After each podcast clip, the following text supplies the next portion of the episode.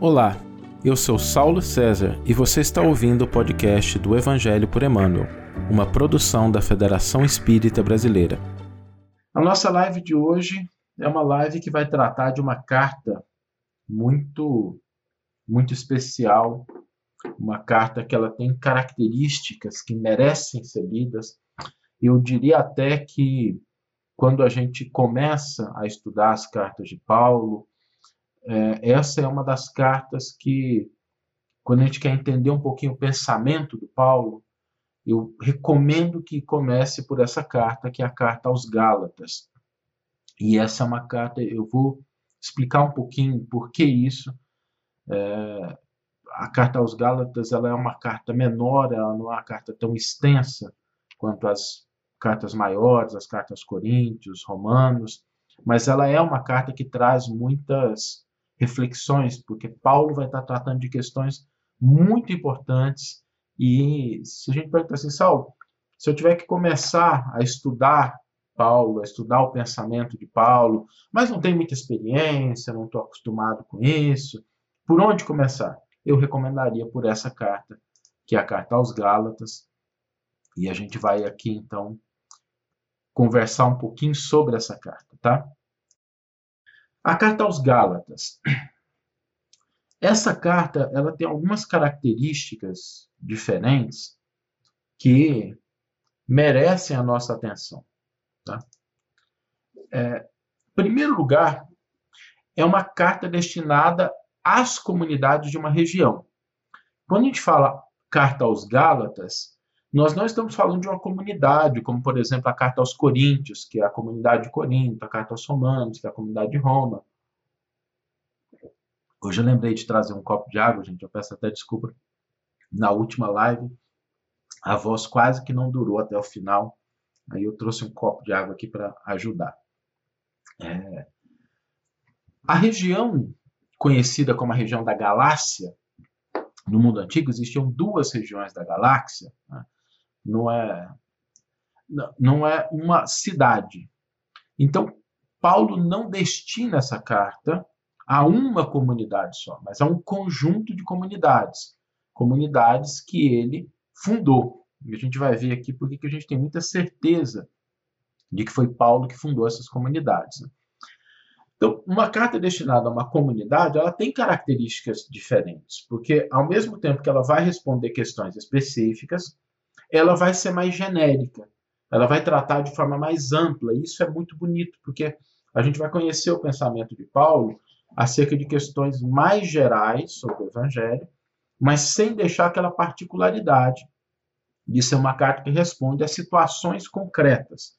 E situações, nesse caso, que estavam afetando aquele conjunto de comunidades da região da Galácia. Qual galáxia? Galácia, né? É, a pergunta pode parecer estranha, mas ela procede, porque existiam duas regiões na época de Jesus, na época de Paulo, conhecidas como Galácia. A primeira delas era a Galácia do Norte. Eu vou colocar aqui um mapa. Infelizmente eu não vou conseguir é, destacar aqui, mas em vermelho aí nós temos a região da Galácia do Sul, essa região fazia parte do Império Romano, na época de Paulo, e é uma região pela qual ele passou. É uma região que fica entre Éfeso e Tarso. É uma região relativamente grande, existem várias, existiam várias cidades nessa região. Mas mais ao norte, existia também uma outra região conhecida como Galácia. Não era uma região que estava dentro do Império Romano e era conhecido como Galácia do Norte. E a grande discussão entre os estudiosos é a qual região Paulo destina a sua carta.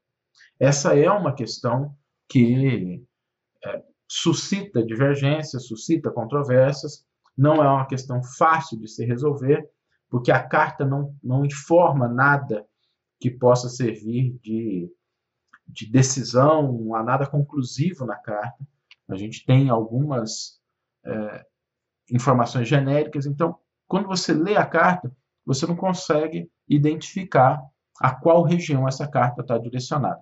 E isso muda, porque dependendo de a qual região essa carta tivesse direcionada, a data da carta, o local onde ela foi escrita e a própria autoria é, pode ser mais afirmada ou questionada do que se a gente tiver uma região específica. Então, por isso que a gente faz essa pergunta, né? A qual galáxia é, Paulo está destinando a sua carta? A data dessa carta é entre o ano 48 e o ano 57. Nós temos aí nove anos de diferença, e esse espaço de tempo é exatamente em função da dúvida a qual galáxia Paulo está destinando a carta. Se a gente estiver pensando na galáxia do norte, aquela que não faz parte do Império Romano, ela, é, essa carta ela é uma carta mais tardia. Então, ela necessariamente teria que ser escrita ali pelo ano 56, 55 no máximo, mas 57 também. Se a gente vai falando da Galáxia do Sul, essa é uma carta mais antiga, ali por volta do ano 48, 49. Não. É uma carta relativamente curta, é uma carta que tem seis capítulos, 149 versículos, e por isso é que a gente recomenda começar por essa carta. Ela não é uma carta tão extensa quanto a carta aos Romanos, embora tenha muita familiaridade com essa carta. A autoria Apesar dessa questão em relação à galáxia do norte, que pode gerar alguns questionamentos, quando a gente olha a própria carta, é, não há como ser controverso em relação a isso, porque no versículo 11 do capítulo 6, Paulo diz, né, registra assim: Vede com que letras grandes vos escrevo de próprio punho.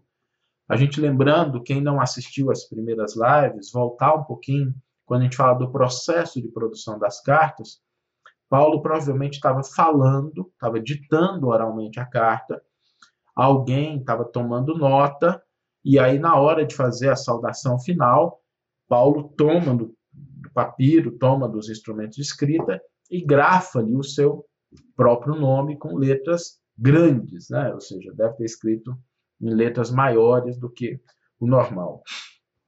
Isso é interessante também para a gente sempre se lembrar de que as cartas de Paulo elas eram cartas para serem lidas em voz alta nas comunidades. Isso muda um pouquinho a maneira da gente ler.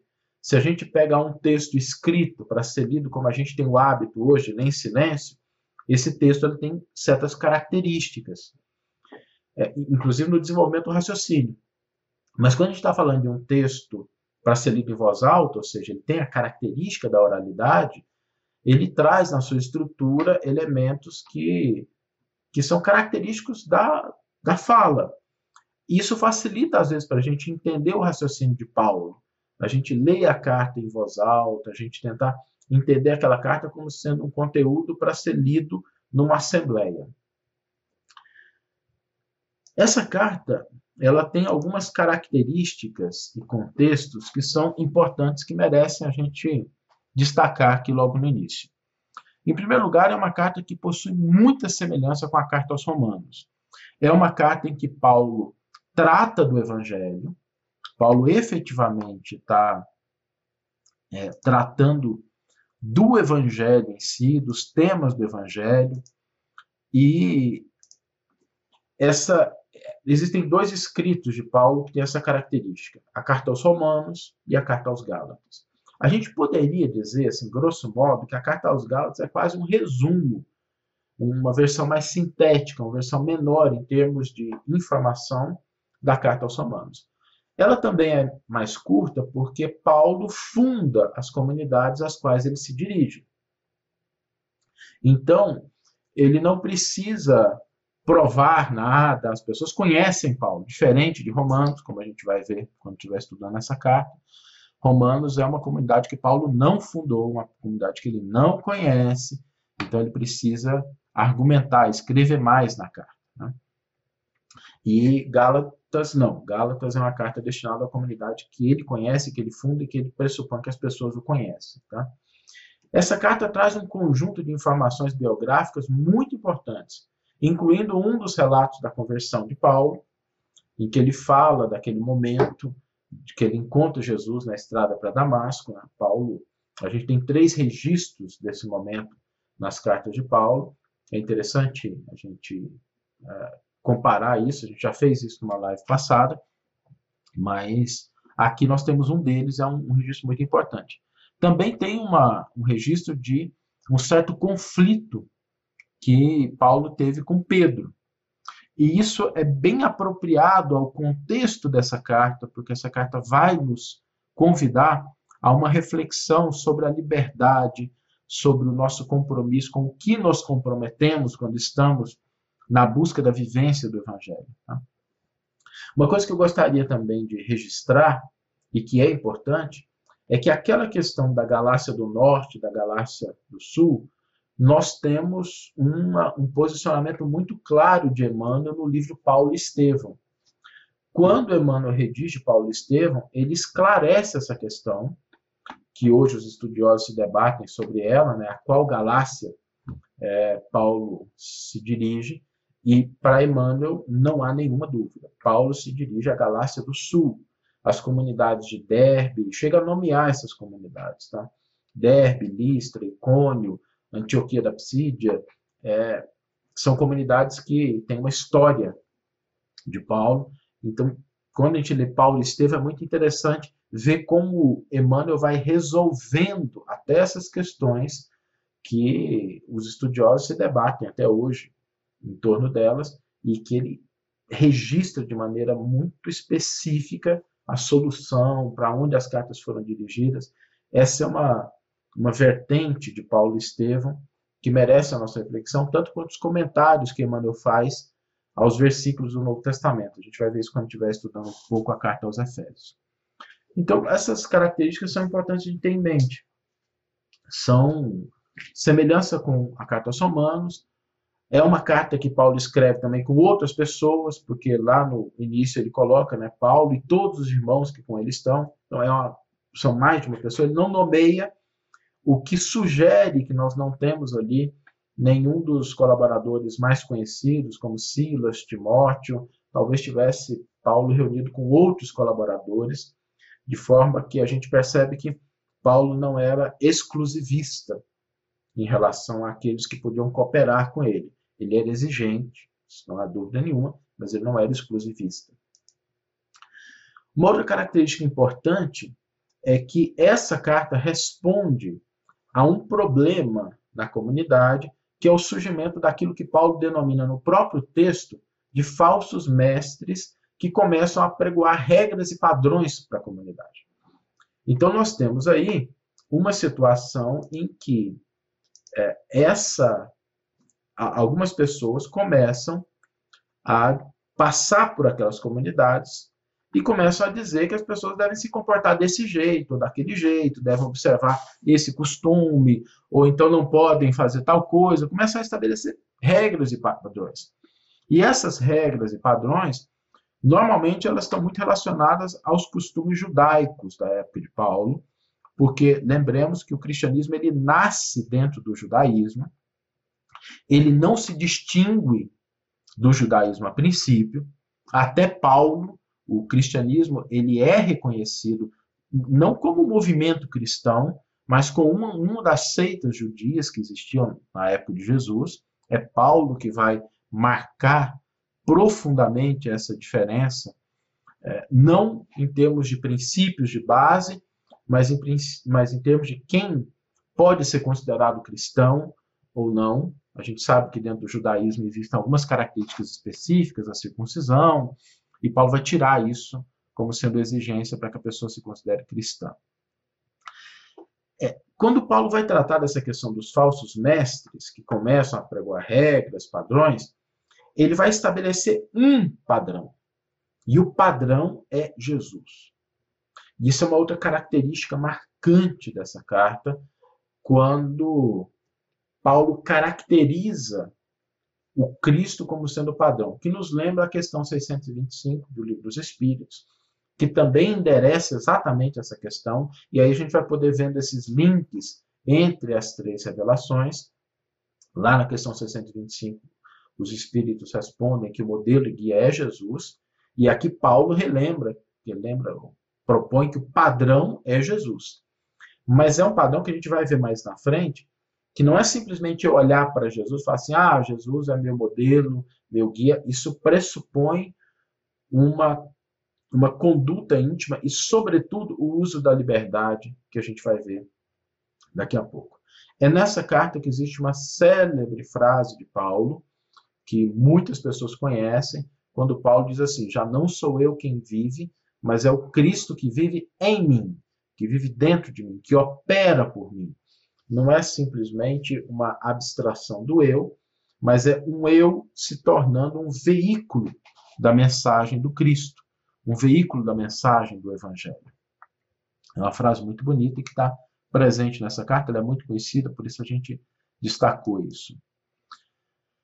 Outra característica de Gálatas é o uso intensivo do Antigo Testamento. Nós já dissemos isso algumas vezes aqui, mas vale sempre reforçar. É impossível entender profundamente o Novo Testamento sem que a gente tenha contato, sem que a gente tenha alguma familiaridade com o Antigo Testamento. E aqui nós vamos ver isso de uma maneira muito patente, porque ele vai retomar o tema de Abraão, ele vai retomar o tema da Torá, e sem a gente conhecer Gênesis, sem a gente conhecer Êxodos, a gente fica meio perdido naquilo que Paulo está falando nessa carta. A gente, é uma parte ali que a gente, se não tiver um mínimo de familiaridade com esses textos, os argumentos de Paulo não são fáceis de serem compreendidos. E são argumentos muito importantes para o entendimento do Evangelho, para o entendimento da mensagem de Jesus. Uma coisa que caracteriza a carta aos Gálatas é o tema da liberdade cristã. Essa é, eu diria assim, o principal, esse é o principal tema da carta aos Gálatas. Ele vai lidar com isso, ele vai estabelecer as bases dessa liberdade, ele vai dizer o que, que é essa liberdade. E é interessante a gente analisar isso porque esse é um escrito que está muito próximo das comunidades primitivas, das primeiras comunidades cristãs. Quando a gente fala de liberdade cristã, a carta aos Gálatas é a carta que trata dessa temática de maneira muito profunda. E é tão interessante, aqui eu queria trazer um detalhe acerca de como Emmanuel aborda esses textos quando ele vai produzir os seus comentários. Os comentários do Emmanuel, eles não podem ser lidos ou estudados sem essa compreensão de que eles tratam dos textos do Novo Testamento. Não são comentários fortuitos, não são comentários meramente é, inspirados, sem um conhecimento profundo desses textos. Para a gente ter uma ideia, é, o tema da carta aos Gálatas é liberdade cristã.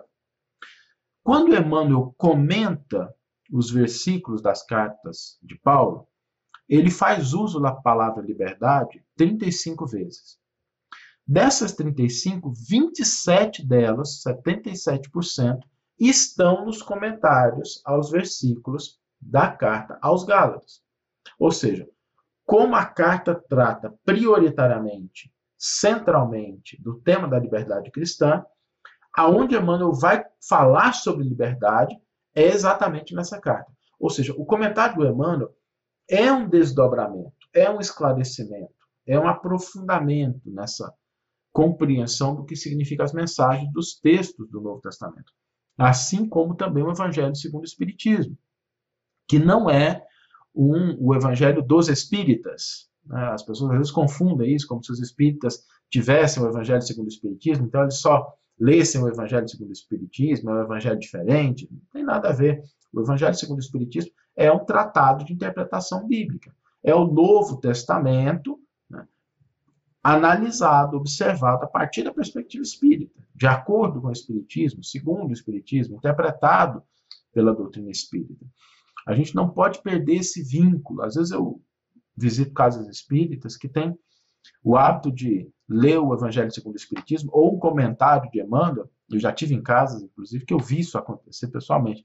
A pessoa pula o versículo, que acha que ele não é importante, e lê o comentário do Emmanuel como se o comentário tivesse, é, entre aspas, uma autonomia ali, e aí se perde. Porque sem ler o versículo, a gente perde duas formas. A gente perde a oportunidade de ter contato com o texto do Novo Testamento e a gente perde a base que deu origem, a raiz que deu origem ao comentário de Emmanuel. E aí, às vezes, o, o, comentário ele continua sendo um comentário útil, bonito, mas a gente perde muito do que a gente poderia ter de compreensão se a gente realmente entendesse que Emmanuel comenta os versículos do Novo Testamento. Né? São mil, mais de mil versículos comentados pelo Emmanuel do Novo Testamento. Então, não dá para a gente é, esquecer isso. E aqui o que me chamou muita atenção na carta aos Gálatas é o fato do tema ser a liberdade e dos comentários do Emmanuel enfatizarem a liberdade é, de maneira muito concentrada nos comentários dessa carta. Nós gostaríamos aqui de separar três temas nessa carta para a gente aprofundar um pouquinho na nossa live de hoje. O primeiro tema é o problema de agradar. E por que isso? Porque aqueles que Paulo denomina como falsos mestres passam por essas regiões, passam por essa região da galáxia, e as pessoas ficam com o desejo, a vontade de agradar essas pessoas. Né? E essa é uma tendência que às vezes a gente também tem, de querer agradar todo mundo, de não ficar mal com ninguém, de ser bem visto, bem quisto. E isso é um desafio, porque o cristão ele precisa estar bem com o Cristo. Ele deve respeitar os princípios de relação dele são princípios muito fraternos, sempre de respeito, a gente vai ver isso no exemplo do próprio de, de Jesus, mas ele não é uma criatura cuja preocupação central é agradar as pessoas. Então, esse é um tema importante nessa carta e a gente vai desenvolver um pouquinho.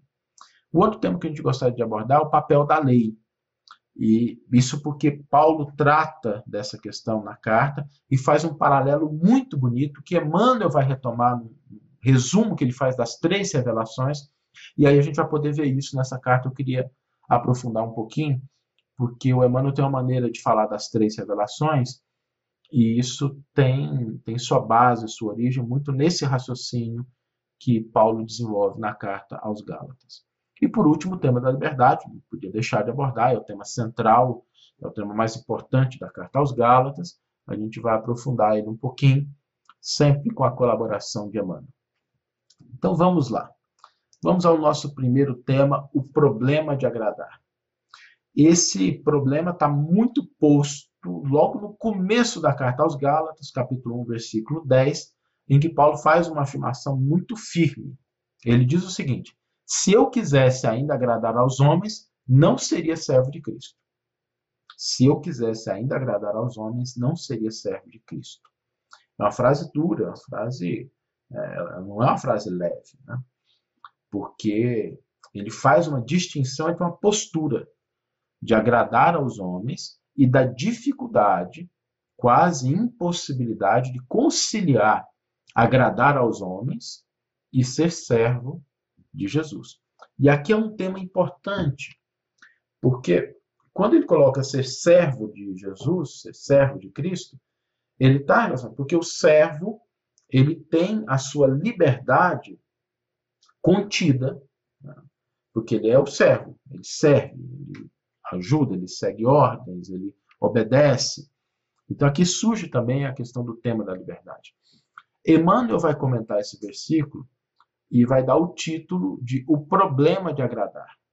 E aí ele vai entrar na essência dessa questão que Paulo vai desenvolver de uma maneira muito concisa na carta aos Gálatas, né? por que, que existe essa dificuldade entre querer agradar os homens e ser servo de Jesus, ser servo de Cristo. E Emmanuel vai endereçar isso, deixando isso claro para a gente, principalmente para nós que estamos dois mil anos quase distanciados desse texto, da, da origem dele. Ele, Emmanuel vai explicar isso. E ele vai dizer o seguinte: os sinceros discípulos do Evangelho devem estar muito preocupados com os deveres próprios e com a aprovação isolada e tranquila da consciência. Aqui nós temos um eco muito importante da questão 621 do Livro dos Espíritos. E, sempre que possível, a gente vai estar fazendo essa correlação entre as revelações para que a gente possa entender como elas se harmonizam. Na questão 621, Kardec pergunta assim: aonde está escrita a lei de Deus? E os espíritos respondem: na consciência. Ou seja, a aprovação isolada e tranquila da consciência significa um estado de obediência, e aí me permitam usar essa palavra agora, depois a gente vai aprofundar um pouquinho ela, mas ela é a palavra que se ajusta. A obediência é uma lei que está escrita dentro de nós. Ela não está escrita fora de nós. A obediência a essa lei que está em nossa própria consciência nos indica que os nossos padrões de conduta devem obedecer a uma, a uma orientação que está já dentro da nossa consciência e não fora. Não é um ajustamento às condições externas. Deus gravou a sua lei dentro da consciência de cada criatura. Obviamente que, como a criatura está em desenvolvimento, e nós temos diferentes histórias, perspectivas, pontos, níveis de evolução, essa lei, para cada criatura, vai ter as suas nuances, as suas dimensões específicas. A lei na consciência de um Francisco de Assis não é a mesma lei que está na consciência de um Pilatos. A lei que vigora na consciência de um Chico Xavier, de um Divaldo Pereira Franco, é uma lei que ela fala, ela reverbera de uma maneira muito mais profunda do que às vezes de nós, que ainda estamos aprendendo. Deus não exige um entendimento da lei de uma maneira total para espíritos diferentes. Se respeita a característica de cada um. E por isso que esse exercício de escutar essa lei divina dentro dos nossos próprios corações, dentro da nossa própria consciência, é um exercício muito importante. Porque a paz e a tranquilidade da gente ter acesso a isso dentro de nós mesmos e poder pautar o nosso, nosso comportamento por esse, por essa régua, por essa medida que todos nós carregamos e não há como a gente se furtar isso. Porque o resultado de não ter a aprovação da consciência são os estados de intranquilidade, são os estados de ansiedade, são os estados, às vezes, de frustrações, de expectativas não cumpridas, de culpa, de medo. Porque quando nós estamos em paz com a consciência, todos esses estados, eles tendem a diminuir, porque embora um ambiente externo possa estar repleto de situações complicadas, a nossa consciência aprova aquilo que nós fazemos. Emmanuel prossegue no seu comentário dizendo o seguinte: é, próprios e com aprovação isolada e tranquila da consciência, nos trabalhos que foram chamados a executar cada dia, aprendendo a prescindir, ou seja, não necessitar das opiniões desarrazoadas do mundo. Não é o que, que nós precisamos desenvolver fundamentalmente? A aprovação da própria consciência. Ok, algumas pessoas devem estar pensando assim, Saulo, mas cada pessoa tem uma dificuldade, tem uma característica, e às vezes não escuta a voz da própria consciência, né? E Kardec faz essa pergunta na questão 621A, quando ele pergunta assim: uma vez que a lei de Deus está escrita na nossa consciência, que necessidade havia de lhe ser ela é, relembrada, né? E os espíritos respondem: o homem é esquecer e desprezar. Então, às vezes, a gente esquece, a gente despreza essa voz da consciência no nosso íntimo, e por isso a necessidade da gente estudar, da gente buscar se desenvolver, da gente se aproximar dos textos do Antigo, do Novo da doutrina espírita, porque eles são textos que nos ajudam a escutar melhor a voz dessa consciência dentro de nós. Emmanuel, no mesmo comentário, nos diz o seguinte: muita inexperiência em vigilância revelará o mensageiro da boa nova que manifeste inquietude com relação aos pareceres do mundo a seu respeito. Sabe aquela situação da gente ficar preocupado assim, mas o que estão pensando de mim? O que, que vão pensar de mim se virem isso? É, essa não é a preocupação fundamental. não é se as pessoas estão ou não dando algum juízo acerca do nosso comportamento. Mas a pergunta e a preocupação deve ser: a minha consciência está me aprovando? Eu estou fazendo aquilo que eu realmente acho que é o certo fazer? E aí Emmanuel vai, nesse comentário, dizer: é indispensável trabalhar para os homens. Ou seja, a observância da consciência não significa que eu deva me distanciar das pessoas. Eu devo trabalhar para as pessoas. Mas trabalhar como quem sabe que a obra integral pertence ao Cristo, que não sou eu o autor de muitas coisas que às vezes podem estar sendo eh, colocadas como possibilidade de contribuição. Dando exemplo, né? A gente está diante de uma pessoa que às vezes nos agride. E a aprovação da consciência significa a gente agir de acordo com o conselho do Cristo, que é orar pelos que vos perseguem e caluniam. Mas quando a gente não revida, quando a gente não devolve a agressão, quando a gente segue aquele ditado popular de não levar desaforo para casa, às vezes algumas pessoas em volta vão nos taxar de fraco, de, de não ter personalidade, e vão nos julgar por isso. Mas a questão é: eu estou agindo de acordo com a minha própria consciência? Eu estou buscando uma paz, me preservando de uma situação de conflito cujos resultados podem ser piores para mim? Quando eu faço isso e não sigo aquele conselho, ah, você devia revidar, você devia fazer também, você não devia perdoar, é, a gente começa a entender que essa aprovação do mundo nem sempre ocorre quando nós estamos seguindo a nossa própria consciência.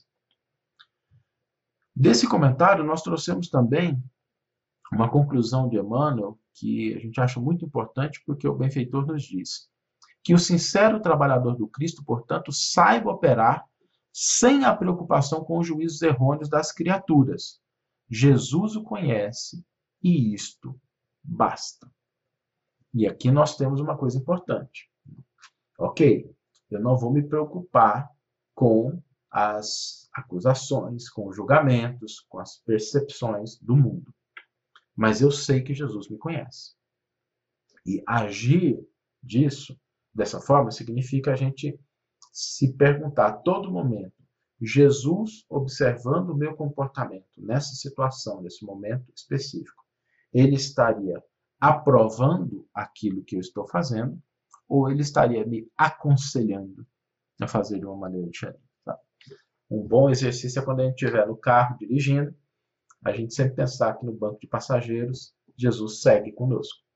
E as nossas condutas ali dirigindo vão ser condutas que o Cristo estaria observando. Qual seria a nossa paz de consciência diante daquilo que a gente fizer no trânsito, ou quando a gente estiver em casa, ou quando a gente estiver recebendo os amigos. É importante a gente entender que Jesus nos conhecer significa que ele estaria nos acompanhando, mas também reconhecendo as nossas fragilidades. Não tem aqui nenhum nenhuma proposta de peso. Lembremos que Jesus disse, né? Vinde a mim todos vós que estáis aflitos e sobrecarregados, que eu vos aliviarei. Tomai sobre vós o meu jugo e aprendei de mim, que sou brando e humilde de coração, encontrarei repouso para vossas almas cansadas. Ou seja, Jesus não nos pede mais do que o que a gente dá, mas ele espera que nós nos aperfeiçoemos. E às vezes estar em paz com a consciência não significa a gente agir certo sempre, mas a gente ter reconhecimento das nossas limitações e buscar desenvolver, buscar se melhorar. O papel da lei é um outro ponto que a gente gostaria de tratar aqui, porque Paulo coloca no versículo 9 do capítulo 3 dessa carta uma pergunta que é curiosa. Por que então a lei?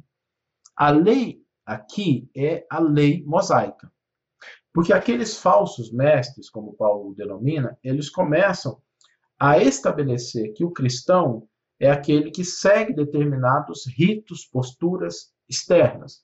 E que basicamente dá para inferir isso na carne, que segue os padrões da lei mosaica.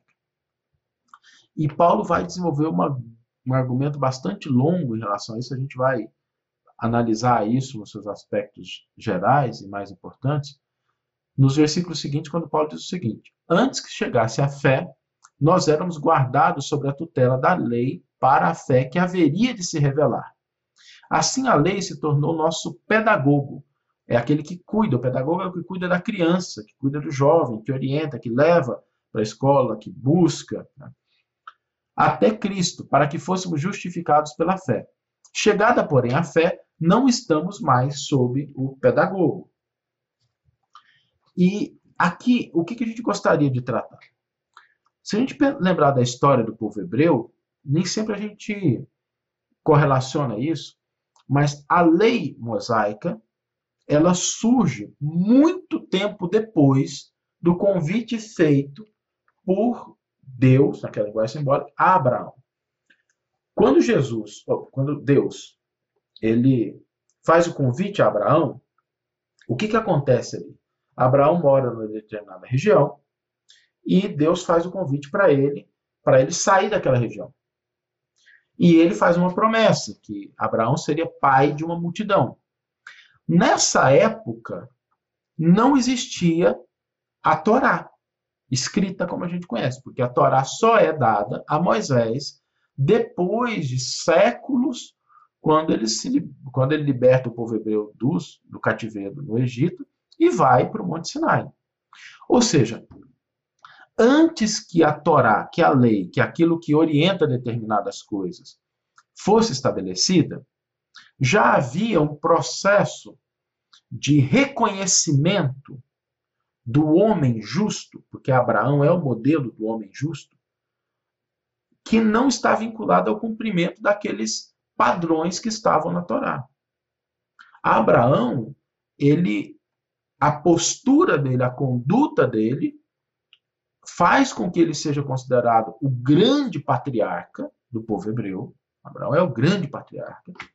E ele age, a sua postura, ela não está vinculada a uma lei que ainda não havia sido escrita. Então, o que que Paulo vai raciocinar? Olha, antes da gente ter a lei, não estou desconsiderando a lei, mas antes de ter a lei, já existia um padrão de fé, um padrão de conduta que estabelecer esse vínculo profundo da criatura com o Criador. Quando a lei chega, quando a Torá chega, qual que é o propósito dela? Resguardar aquela criança, a infância, né?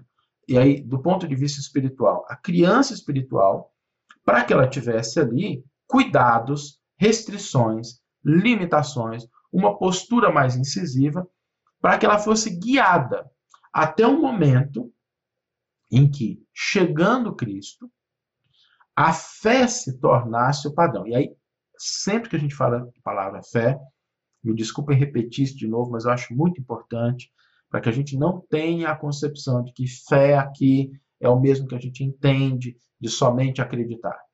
Fé é, nas cartas de Paulo, nos textos do Novo Testamento, acreditar e agir de acordo com aquilo que se acredita. Sem essa ação, sem esse comportamento, sem essa postura, a fé ela é morta na concepção do Novo Testamento. Não basta só acreditar, não basta ah, eu acredito em Jesus, eu acho que Jesus é meu mestre, mas eu não agi de acordo com as implicações dessa crença. Tá? Então não existe diferença aqui, não é só acreditar. Então a lei mosaica, a Torá, ela ajuda, ela caminha com uma função de um pedagogo, alguém que cuida da infância, que cuida da juventude, até que chega o momento da maioridade, que é o momento em que Cristo chega. Isso aqui é muito interessante porque Emmanuel vai definir as três revelações de uma maneira muito curiosa.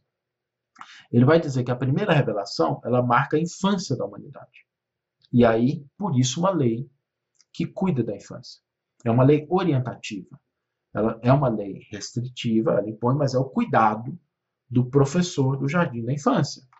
O professor de jardim da infância não dá aula, não cuida dos seus alunos como um professor universitário. É outra forma de lidar com aquela, aqueles indivíduos que estão na fase inicial do desenvolvimento humano. Quando chega Jesus, Emmanuel classifica essa segunda revelação como o momento da maioridade. Ou seja, aí eu já acredito, eu tenho condição de discernir, mas eu começo a ser convidado a um tipo de postura diferente, porque eu tenho um modelo, eu tenho um padrão. E a doutrina espírita, ela é caracterizada pelo momento da maturidade, que além de agir, eu entendo mecanismos, causas, processos. Então é muito bonito a gente ver essa correlação das três revelações. Aqui Paulo, obviamente, não tinha nenhuma descrição da terceira revelação, nós estamos no momento da segunda revelação, mas ele já enxerga a lei como sendo esse pedagogo e Jesus como marcando um momento diferente. Sobre o tema da liberdade, o versículo central que Paulo trata desse tema é o que está no capítulo 5, versículo 1. É para a liberdade que Cristo nos libertou. E aqui há uma maneira de falar, né? há uma certa poesia na forma. Permanecei firmes, portanto, e não vos deixeis prender de novo ao jugo da escravidão. E é engraçado porque quando Paulo fala da liberdade, ele fala assim: Jesus nos liberta para a liberdade, para que a gente possa agir de forma livre. Mas essa liberdade, ela tem também a faceta de nos libertar da escravidão. O que, que isso significa? Que existe um momento em que a gente é escravo de alguma coisa e um momento em que a gente é livre.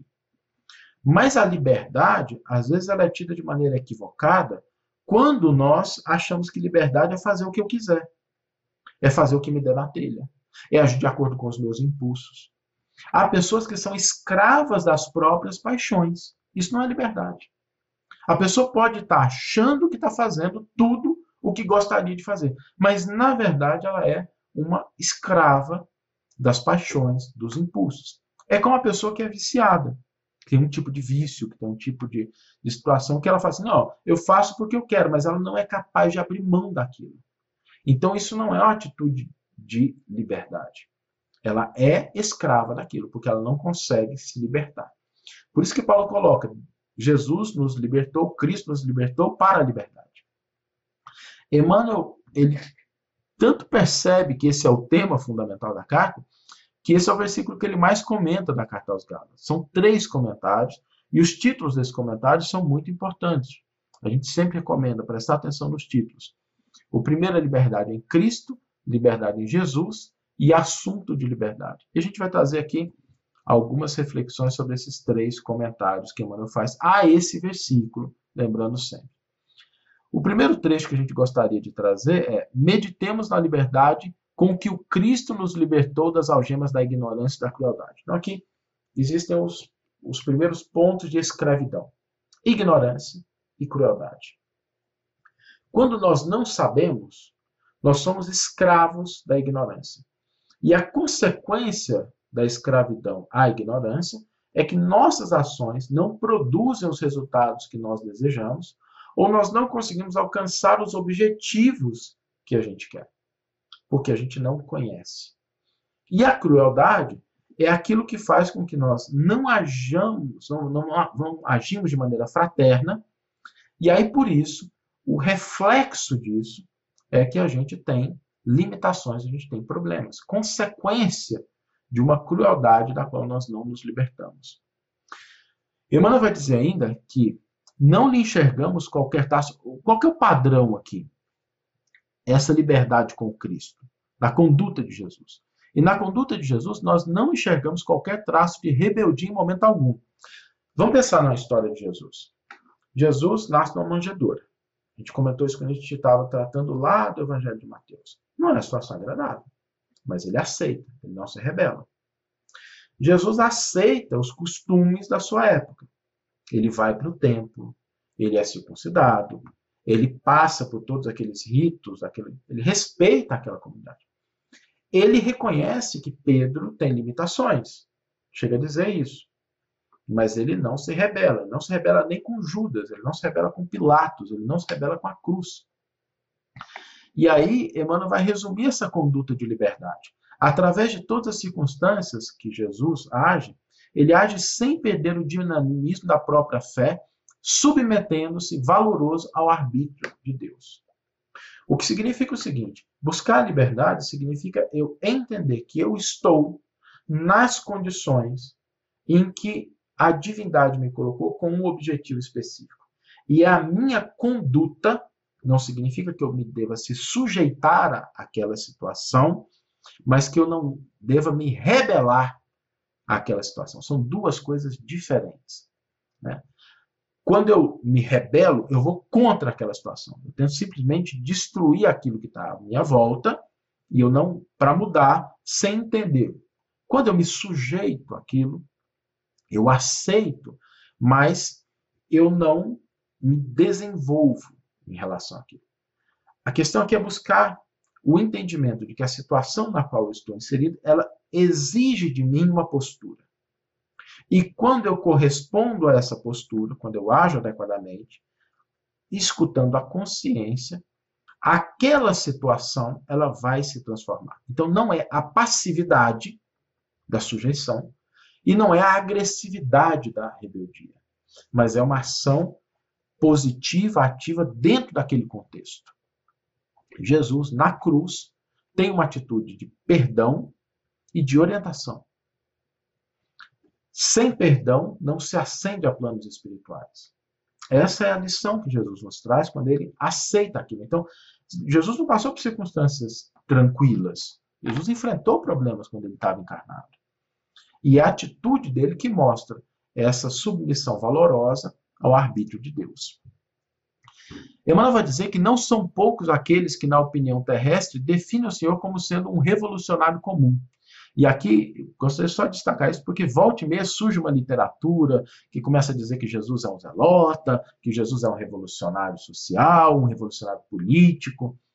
E Emmanuel vai dizer, não raro, pintam uma afeição de petroleiro vulgar. Aqui, quando Emmanuel escreveu esse comentário, a palavra petroleiro tinha sentido também daquela pessoa que ela atiça o fogo, ela é, gera situações de conflito, ela é um anarquista, um incendiário, é, por isso é que ele utiliza essa palavra, não é comum a gente utilizar significados, mas era comum quando o Emmanuel escreveu esse comentário.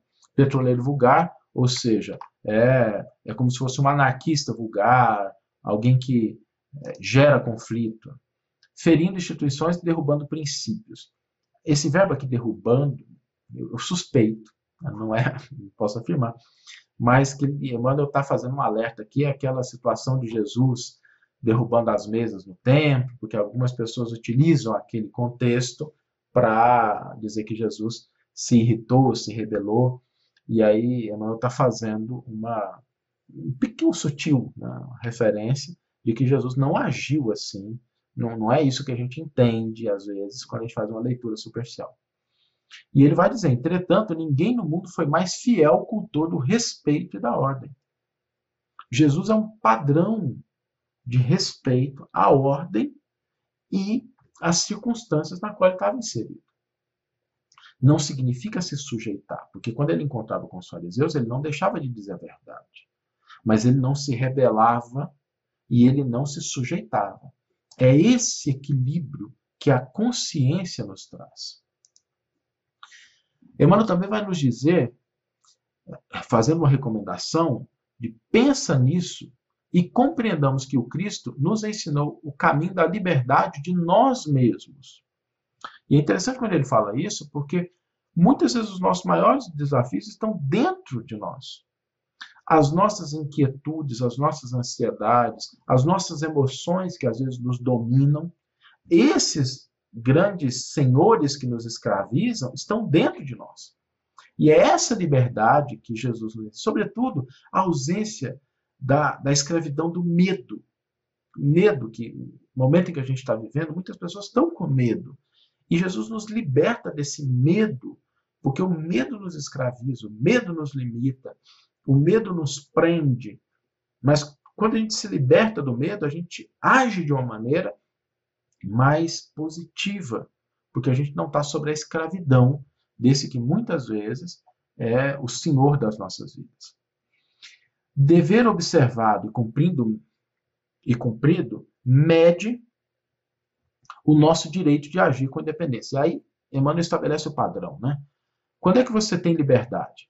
Quando nós cumprimos o dever e quando nós estabelecemos aquele padrão que está estabelecido com as nossas obrigações. Eu cumpro o que eu tenho que fazer, então eu tenho o direito de agir com independência. Não existe liberdade e respeito sem obrigação e desempenho. Ou seja, eu não posso ter uma liberdade em que eu não tenho uma responsabilidade. E eu não posso buscar o respeito se eu não desempenho a minha função bem. Um médico que não desempenha a função adequadamente, ele não tem o respeito dos seus colegas de profissão. Emmanuel vai nos dizer também: meditemos na lição para não cairmos de novo sob o antigo e pesado jugo de nossas próprias paixões. Lembra quando eu comentei Jesus falando que o jugo dele é leve? Mas o jugo das nossas paixões é um jugo pesado, porque elas nos escravizam. A liberdade de você escolher o que você quer fazer, ela pressupõe esse discernimento do que é melhor, que a consciência nos diz. Eu tenho um exemplo muito interessante disso. Uma vez que eu estava conversando numa mocidade, e um jovem me falou assim: Saulo, esse negócio de lei divina é muito autoritário. Por que, que eu não posso fazer o que eu quero da minha vida? E a pergunta é muito interessante. Né? Eu acho que só os jovens para terem coragem de fazer esse tipo de pergunta numa palestra pública, né? mas é muito bom quando a gente pode ter a oportunidade de esclarecer isso. E a gente respondeu assim: a diferença é que na nossa estrada da vida a gente enxerga 10 metros. Deus enxerga 10 bilhões de quilômetros. E às vezes a gente acha que está fazendo uma escolha porque é o que a gente acha que é melhor, mas a gente está simplesmente sendo escravo dos nossos impulsos, das nossas paixões, e que lá na frente isso vai ter uma consequência negativa. A lei de Deus é uma lei que diz respeito à nossa felicidade, como diz o item 614 do Livro dos Espíritos. Essa felicidade, que é a preocupação do Criador, ela vem junto com uma orientação que fala na nossa consciência. Quando a gente ignora isso, como os Espíritos nos dizem na resposta a essa pergunta, o homem só é infeliz quando se afasta dessa lei divina. Eu vou dar uma pequena pausa aqui para ler alguns comentários e algumas perguntas das pessoas que estão acompanhando a live. A Kelly Mark diz o seguinte: verdade. Acho uma carta enérgica, coerente e tão polêmico, mas apaixonante. Dá para entender melhor que Romanos. Exatamente, Kelly. Obrigado pelo seu comentário. De fato, essa carta é uma carta que aponta na mesma direção da carta aos Romanos, mas ela é mais palatável é mais fácil da gente digerir ela. O João Ferreira, nosso amigo lá do Canadá, um grande abraço, João. Talvez seja interessante comparar os falsos mestres da época de Paulo com os nossos dias. Muitas vezes recebemos nas redes sociais mensagens ditas espíritas de médios que abordam os tempos atuais com ameaças de terror. Lembremos que a referência é sempre Jesus, como Paulo mesmo diz. Assim podemos distinguir o joio do trigo. Muito bem lembrado, João Ferreira. E a doutrina espírita nos dá um alerta não é porque a comunicação vem dos espíritos que ela está correta. Não é porque uma comunicação vem desse ou daquele médium que ela é uma comunicação correta. Kardec nos convida a submeter ao critério da razão, da análise, da universalidade, para só então assumir aquilo como sendo um conselho útil. Muito bem lembrado, João Por isso que é bom a gente estar tá interagindo, né? A Bianca Cristiano, desculpa se eu não pronunciei correto o seu nome, diz o seguinte: segundo a versão de Tomé, Paulo não teve contato com Jesus Cristo, não participava das reuniões e os apóstolos falavam muito de espinhos na alma de Paulo. E isso foi o motivo de Paulo achar que não era digno de participar das reuniões que Jesus Cristo realizava e falaram que Paulo foi visto na estrada de Damasco e que ele não foi mais visto. Isso são relatos feitos por Tomé, um apóstolo de Jesus. A, a Bianca está se referindo aqui a um texto que é o Evangelho de Tomé, é um texto muito interessante, mas é um texto agnóstico, é um texto que surge depois. A gente pode, inclusive, tá? Deixa os comentários aí no vídeo, nos, nos canais onde está sendo distribuído. Aqui, nosso abraço ao pessoal da Web Rádio Fraternidade, da Mansão do Caminho, do YouTube da FEB TV, da página do Evangelho por Emmanuel. Deixa os comentários sobre esses temas, porque de repente a gente pode abordar essas questões. A questão aqui é que Paulo ele se vê com um papel diferente daquele dos apóstolos, sobretudo de Pedro, que é o líder dos apóstolos. E Emmanuel vai tratar isso também, porque Pedro é reconhecido como aquele que tem uma autoridade legítima dentro daquela, daquele movimento em que se origina o cristianismo. Não é à toa que é a figura de Pedro que dá origem ao papado, né, que é a autoridade hoje, quando a gente pensa em igreja católica, uma autoridade grande. Assim, tem essa origem. De uma estrutura que surge a partir do judaísmo. Paulo leva o cristianismo, a mensagem de Jesus, para os gentios. Depois a gente tem uma fusão dessas duas propostas, né, nas diversas comunidades, denominações que surgem, mas é interessante que no cristianismo nascente, essas duas figuras têm papéis diferentes. Pedro é aquele que mantém a igreja do caminho funcionando, é aquela figura mais importante, e Paulo é aquele que vai para o mundo falar para os gentios. Nós estamos chegando ao final e eu queria aqui encerrar com uma reflexão de Emmanuel acerca desse tema da liberdade, que é um tema muito importante nessa carta. Emmanuel nos diz: a liberdade, segundo Cristo, não é o abuso da faculdade de raciocinar, empreender e fazer, mas sim a felicidade de obedecer a Deus, construindo o bem de todos, ainda mesmo sobre o nosso próprio sacrifício. Porque somente nessa base estamos, enfim, livres para atender aos desígnios do Eterno Pai, aqui abrindo um parêntese, os desígnios do Pai são os desígnios para a felicidade da criatura. A doutrina espírita nos liberta, nos esclarecendo que Deus não pune, Deus não castiga, Deus não é aquele Deus que a gente às vezes tem a impressão quando a gente lê o Antigo Testamento, mas é só a impressão porque ali nós estamos no momento da infância e a maneira como a criança vê o pai que orienta, que estabelece limites, às vezes é essa figura. Mas não é essa a intenção do pai. O pai quer a felicidade do filho, e quando ele percebe que o filho não é capaz de lidar com a liberdade, ele supre essa dificuldade com orientações, com limitações. Mas quando nós chegamos ao ponto de desenvolver uma consciência mais profunda do que nós somos, essa conquista da liberdade, ela vem com essa responsabilidade. Emmanuel conclui dizendo: sem necessidade de sofrer o escuro domínio das arrasadoras paixões que nos encadeiam o espírito por tempo indeterminado às trevas expiatórias. É por isso que, quando a gente olha a doutrina espírita, nós entendemos a doutrina espírita como uma proposta profundamente libertadora. A doutrina espírita, ela não obriga nada, ela não restringe nada, ela não impõe nada mas ela espera tudo. Porque na medida em que ela esclarece as causas e os efeitos, as relações entre o mundo espiritual e o mundo material, ela nos dá condições de fazermos as nossas próprias escolhas, utilizando a nossa liberdade da maneira mais eficiente possível, seguindo o padrão de Jesus e a lei divina escrita em nossa consciência. Para saber mais, acesse o canal da FEB TV no YouTube, Instagram e Facebook, e o canal do Evangelho por Emmanuel no Facebook e Instagram. Um grande abraço.